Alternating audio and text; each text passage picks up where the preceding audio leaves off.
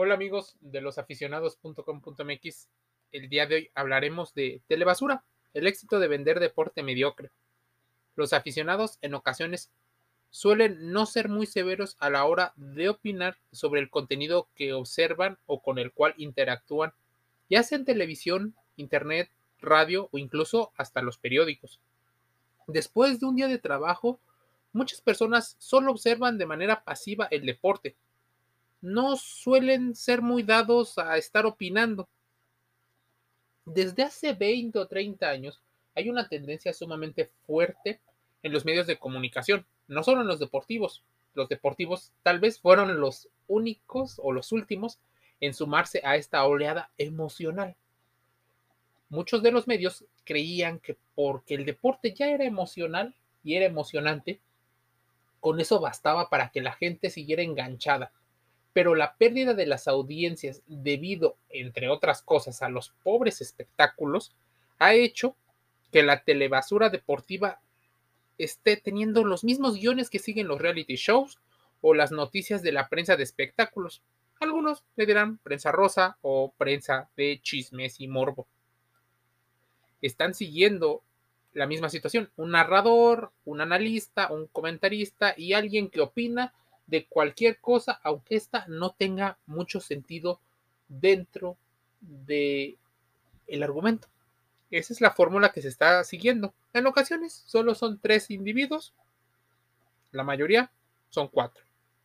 Cada quien sigue un rol y ese rol se está siguiendo de manera religiosa. Escuchar a narradores diciendo cosas sin sentido, en ocasiones con muy mala dicción, y un análisis muy pobre es hoy de lo más común, debido a que los medios de comunicación entienden ahora que las personas no quieren eh, confrontarse o disociarse cognitivamente con sus pensamientos, solo quieren divertirse y entretenerse sin tener que pensar.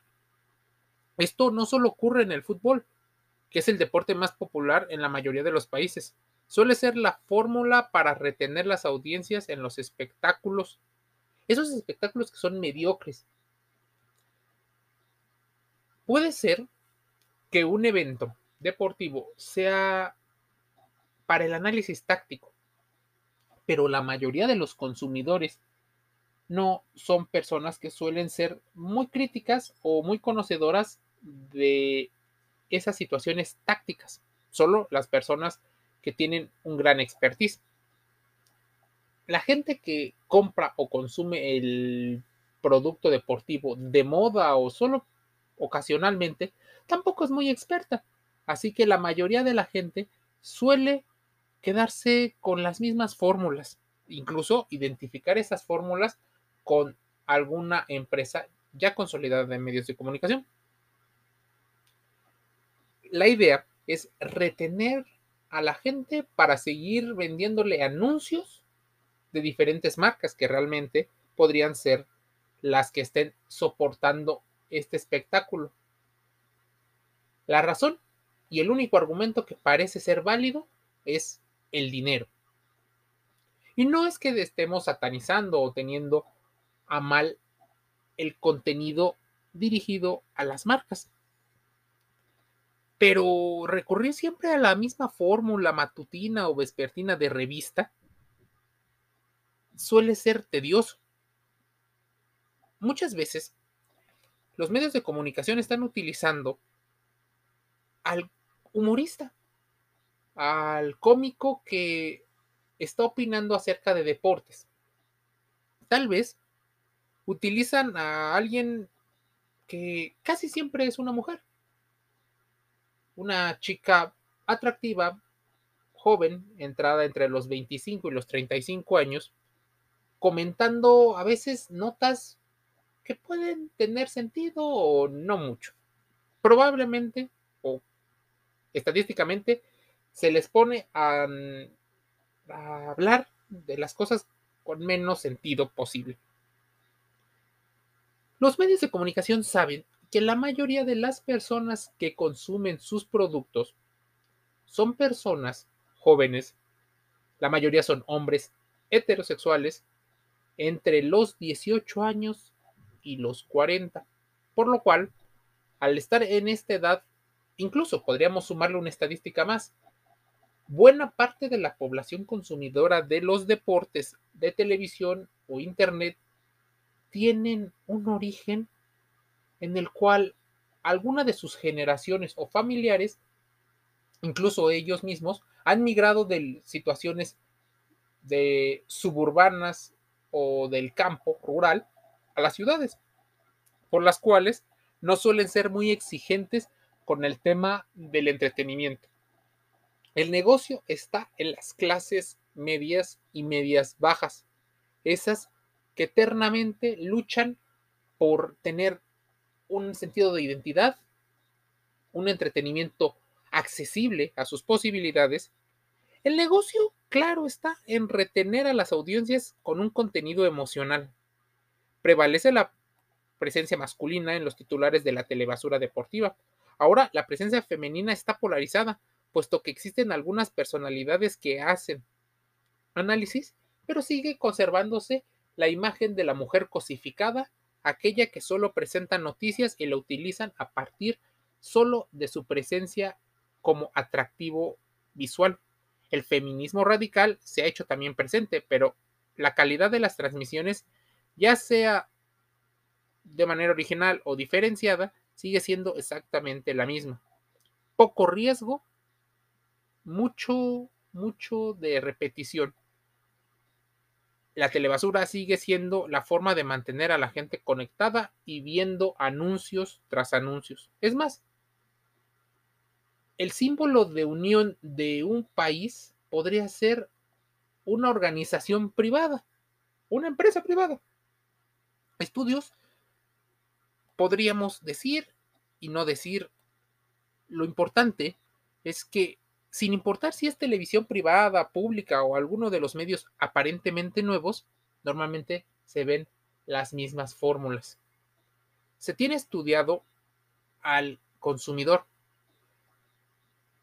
Si seguramente estás escuchando este podcast, lo más probable es que hayas identificado lo que las marcas también tienen identificado. Seguramente estás en este momento sentado escuchando el podcast de los aficionados.com.mx. Así como cuando estás viendo un evento deportivo, probablemente estés relajado y receptivo, normalmente sentado en un sofá con el ánimo de desconectarse y descansar mentalmente. Todo eso roba nuestra atención con luces, con sonidos, con comida. Cada espectador tiene puesta la atención en la telebasura que podría normalizar la mediocridad hasta el grado de convertirla en una droga adictiva. Muchos comentaristas, narradores ya hasta se atreven a decir groserías al calor de la narración pensando que se justifica a partir de la pasión. Entre la fantasía de las historias, la vida personal de los deportistas, el juego de luces y sonidos, una de las ideas que sale como fórmula secreta en la telebasura deportiva es serialidad. Fraccionar las historias genera más enganche. Así lo hacen las redes sociales. Por eso tienen un gran éxito. Así lo hacen incluso personajes de la manipulación mental. ¿Qué otras cosas hacen esta fracción de contenido, las tragamonedas o tragaperras.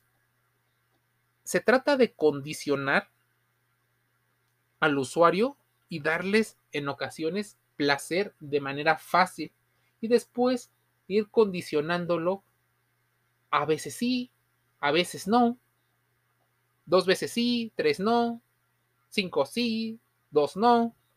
Entonces este refuerzo intermitente hacia la mente hace que ya no alcancemos a distinguir entre lo que es normal y lo que es mediocre. Normalmente seguimos comparando uno de los deportes con otro espectáculo que a nuestra perspectiva parece mejor. De eso trata la telebasura, de condicionarnos mentalmente hacia la mediocridad y ha utilizado los deportes como su nueva vía para transmitir mensajes que ni siquiera te has dado cuenta que influyen bastante a la hora de tomar tus decisiones. De eso trata el deporte fuera del juego. Te invito a suscribirte a losaficionados.com.mx. Estamos en TikTok, en Kawaii, Instagram, Facebook, LinkedIn, YouTube, Telegram y otras redes sociales. También puedes encontrarnos en Spotify, SoundCloud, Spreaker, Ebox, Google Podcast y Deezer para escuchar este y otros momentos relacionados con el deporte, la salud y el entretenimiento. Mi nombre es Jorge y te envío un gran saludo.